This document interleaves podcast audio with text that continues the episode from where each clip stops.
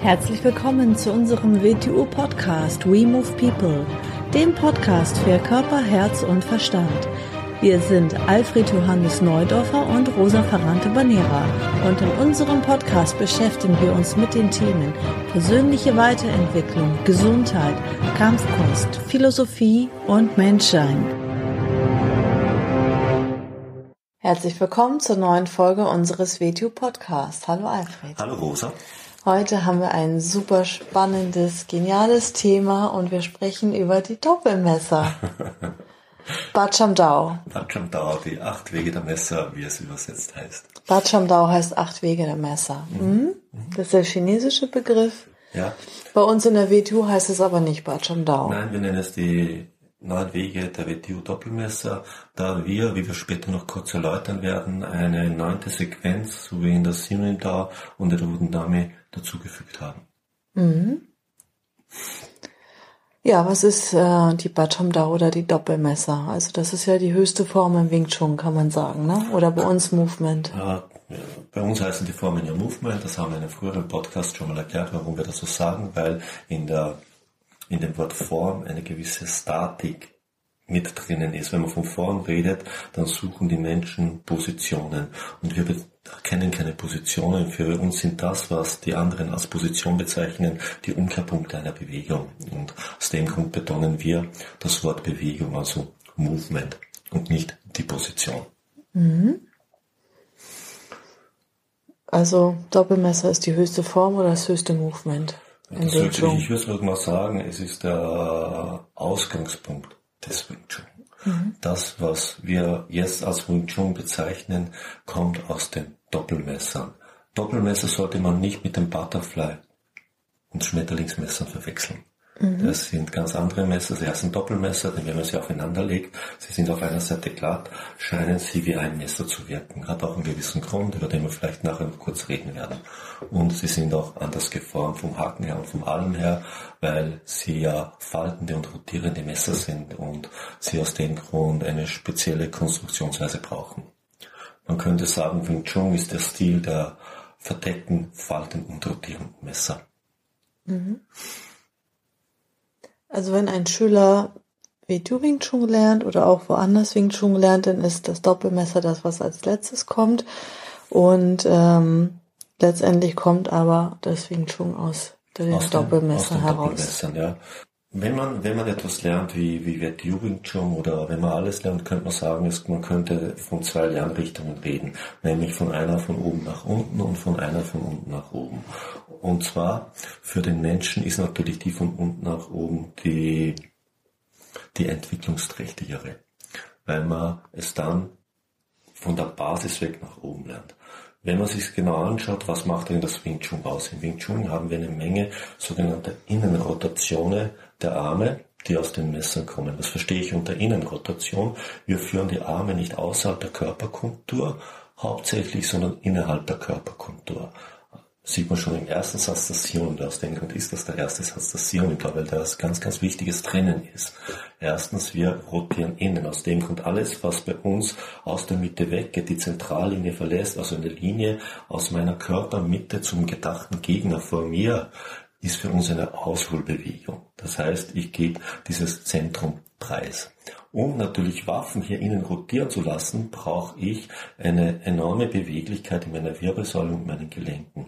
Und nicht nur das, um sie innen rotieren zu lassen, muss ich die Waffen zu einem Teil eines Körpers gemacht haben. Was verstehe ich jetzt darunter? Ich sage immer gerne, ich muss meine neuronale Struktur, also mein neuronales Netz erweitert haben und diese Waffen integriert haben, damit mein Körper immer Bewusstsein hat, wo diese Waffe ist, wo sie sich befindet, wo ihr Weg ist, wenn ich eine Bewegung mache, so wie ich es auch von meinen Fingern weiß. Weil sonst ist natürlich diese Innenrotation mit Rasierklingen scharfen Messern sehr bedenklich.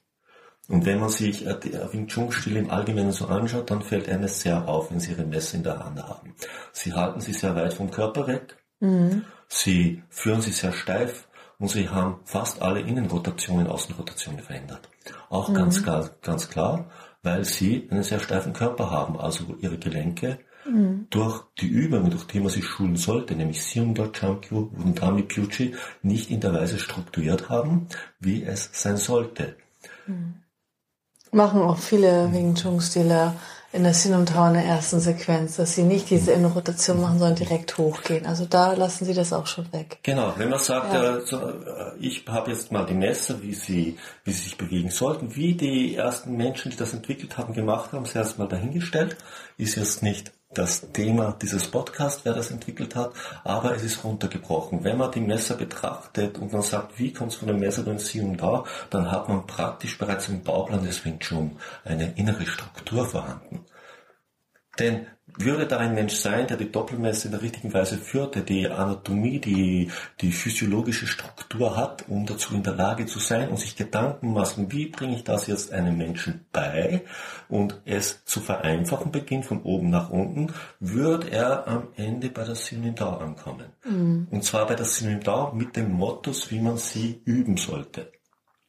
Mhm. Weil man ja. muss ja auch mit dem Men von dem Menschen ausgehen, wie er ist. Ja, richtig. Man kann ja nicht von dem ausgehen, was denn das Endresultat ist, sondern man muss da den Menschen abholen, wo er ist. Wenn die Sionim da nicht zu den Doppelmessern hinführt, dann haben wir am Ende Menschen, die Dinge in die Hand nehmen und Objekte in der Hand tragen. Das ist aber nicht der Sinn des Doppelmessers. So, der Sinn des Doppelmessers ist, dass diese Waffen zu Körperteilen werden und wie Körperteile geführt werden.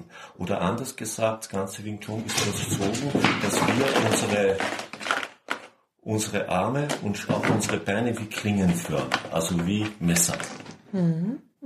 Ja, ist ja auch eine ganz andere Denkweise und Herangehensweise und auch eine ganz andere, ähm, ein ganz anderes Verständnis, wenn man sagt, wenn man das schon beginnt in der Sinumtau zu erkennen und in der, vor allem auch natürlich, ja gut, Champion wurden Dummy auch, aber vor allem auch in der Beauty, in der Beauty ja. da schon erkennen, zu erkennen beginnt, was da alles an der Beauty sieht man ganz deutlich, es ist, äh, einer, es ist der erste Schritt, der runtergebrochen ist, weil er auf die Doppelmesser hingeht, wo ja noch ganz deutlich äh, Doppelmesser Parallelen zu sehen sind.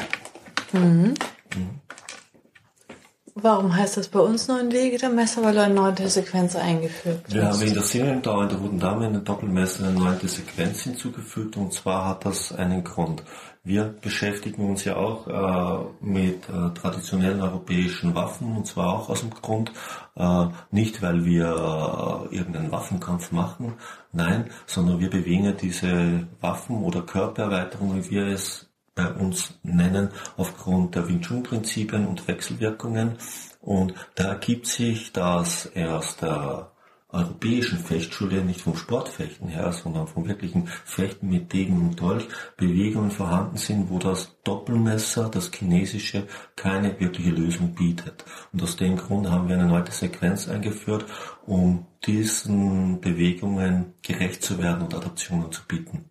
Gut, dann gibt's wieder und dann äh, gibt's wieder Leute, die sagen, ja, ich gehe ja nicht mit den Messern spazieren, wie sie es auch beim Stock sagen, ist schon klar. Also was, warum üben wir mit den Doppelmessern, welche Qualitäten und Fähigkeiten schult man? Dann nehme ich immer wieder ein anderes Beispiel. Äh, wenn du ein Musikinstrument lernst, am besten, nicht am besten, sondern nehme halt mal für als Beispiel, ist am besten, du spielst Klavier und hast daheim einen Konzertflügel stehen. Natürlich rennst du nicht mit dem Konzertflügel am Rücken durch die Gegend. Aber trotz allem, wenn du das sehr gut kannst, bist du ein Musiker. Und was heißt Musiker sein? Töne, Schwingungen anders zu empfinden als ein Mensch, der kein Musiker ist. Mhm. So, das gleiche gilt für die Waffen. Wie ich immer rede, ich rede gern von der neuronalen Struktur oder vom neuronalen Netz des Menschen. Wenn ich das passiert nicht automatisch, wenn ich was in die Hand nehme. Aber wenn ich etwas in einer gewissen Weise zu verwenden beginne, nämlich in der, in der richtigen Weise aufgrund der Wechselwirkung, also als Körperteil betrachte und es so zu bewegen beginne, als wäre es ein Körperteil, beginne ich es in mein neuronales Netz zu integrieren. Kann jeder von uns als kleines Beispiel tut's jeder von uns beim Autofahren, wenn er ein guter Autofahrer wird. Sein Auto ist in integriert, deshalb ist er sich voll bewusst, wo die Ecken sind, wo die Ränder sind, was alles ist. Mhm. Und das tut man mit Waffen. natürlich habe ich diese Vernetzung in meinem Körper auch, wenn ich keine Waffe bei mir habe und habe dadurch viele, viele Bewegungsalternativen, die jemand nicht hat, der diese Struktur nicht erweckt hat in seinem Körper. Mhm. Wir zünden mehr oder weniger über unsere Bewegungen, die sehr vielseitig sind, das ganze neuronale Netz der Bewegung im menschlichen Körper an, dass alles zur Verfügung steht. Was für die Doppelmesser absolut notwendig ist. Weil sonst mache ich nicht Doppelmesser, sonst mache ich Übungen mit zwei Messern in der Hand. Spannend. Beim Doppelmesser ist ja einzigartig, dass man einmal den Griff hat, wo man reingreifen kann. Also und ja, diese rotierenden Bewegungen werden ja möglich aufgrund des Hakens, den man oben hat, wo man auch das mit dem über den Daumen nochmal einklappen kann. Wenn man sich den Griff eines Doppelmessers anschaut, also als eines eines gut strukturierten Doppelmessers, am, am Messer selber sieht man ja schon, es gibt da die verschiedensten Messer, die heute gebaut werden, äh, ob überhaupt ein bisschen Verständnis mit drinnen ist oder nicht. Erstens wird es ja nicht getragen, es hängt in der Hand, es wird ja gewuchtet. Das nächste ist, wie du, wie du schon sagst, sie falten ja, also über, über diesen Haken in den Daumen beginnt das Messer sich auf den Unterarm zu drehen. Es war ja das verdeckte Messer, das am Unterarm heraus rotiert. Eine ganz wichtige Übung, die natürlich, man könnte fast so sagen, ein bisschen die menschliche Physiologie sprengt, da wir keine klappenden Gliedmassen haben. Aber die Doppelmesser so bewegt werden. Mhm. Aus dem Grund gibt es viele Sachen, die darauf hinführen. Aus dem Grund machen wir auch Übungen mit der Domfer, weil es eine Vorstufe ist. Die rotiert zwar nicht wie ein, wie ein Stern, aber sie rotiert scheibenmäßig und damit kann man sich schon ein bisschen Grundlagen für das Doppelmesser schaffen. Mhm. Oder Degen und Dolch Übungen. Äh, wenn man sich Degen und Dolch anschaut, wie die Fechtmeister in Europa es geführt haben, sind enorme Ähnlichkeiten zu, zu Doppelmesser und Beauty-Sachen vorhanden. Man könnte auch Parallelen ziehen, das kommt eigentlich nicht von ungefähr, weil zum Teil äh, gleiche Quellen vorhanden waren. Mhm. Aber das sprengt wieder den Rahmen dieses Podcasts. Mhm. Ja, also man sieht ähm, an dem, was du oder man hört ja jetzt in diesem Fall, was du gerade gesagt hast, auch mit der Tonfa, das ist alles nicht willkürlich einfach, äh, um ein Programm aufzublähen oder so oder aus Langeweile, sondern es ist wirklich ein Sinn dahinter und es baut alles strukturiert aufeinander auf. Die Waffen, mit denen wir üben, bauen aufeinander auf und haben einen Sinn. Sie sollen sie unterstützen, um etwas im Menschen zu erwecken, nämlich in seiner Ganzheit zu erwecken. Mhm. Etwas, was für uns praktisch Gleichheit mit Doppelmesser ist, sind, sind westliche Kampfmesser, aber die eine gewisse, eine, eine spezielle Struktur brauchen die wir auch bei uns selber so entwickelt haben, dass die Kampfmesser doppelmäßig messermäßig geführt werden. Und das ist praktisch eine gleichwertige Waffe. Mhm. Und wir üben sogar schon auf Schüler Level 1 mit dem Übungsmesser, mit einem kleinen Übungsmesser, was vielleicht irgendwann schon mal ein bisschen auf das Kampfmesser vorbereitet. Ja. Und auch dort haben wir einklappende, faltende Bewegung drin. Und wieder, wir üben dort keinen Messerkampf. Die meisten ja. Leute, die sehen Messer und sagen, das ist doch kein Messerkampf. Nein, wir üben keinen Messerkampf mit den Leuten. Wir machen Übungen, um das neuronale Netz im menschlichen Körper zu erweitern. Mhm. Messerkämpfer sind tot oder im Gefängnis. Mhm. Um es mal ganz klar zu das sagen. sind nicht unsere ja, Schüler. Das sind nicht unsere Schüler. Okay. Und würden wir auch Menschen so nicht unterrichten. Mhm. Wir unterrichten sie aber, die Wahrscheinlichkeit zu erhöhen, dass sie beim Messerangreif überleben. Hast du noch was dazu zu ja, sagen? Ja, zum Doppelmesser könnte man noch eine Menge sagen, aber ich denke, das reicht mal für mhm. diesen Podcast. Mhm. Ja, sehr schön. Wird sicher nicht der letzte für die Doppelmesser sein. Mhm. Ja, es kommen einem ja immer andere Ideen und Aspekte auch. Also das kann man ja gar nicht jetzt alles. Nein, das ist eben, was einem jetzt zu den Doppelmessern kommt, aus dem Gespräch heraus, das wir jetzt gerade führen. Mhm. Ja, sehr mhm. schön. Ja. Dann bis zur nächsten Folge. Tschüssi. Bis zur nächsten Folge. Tschüss.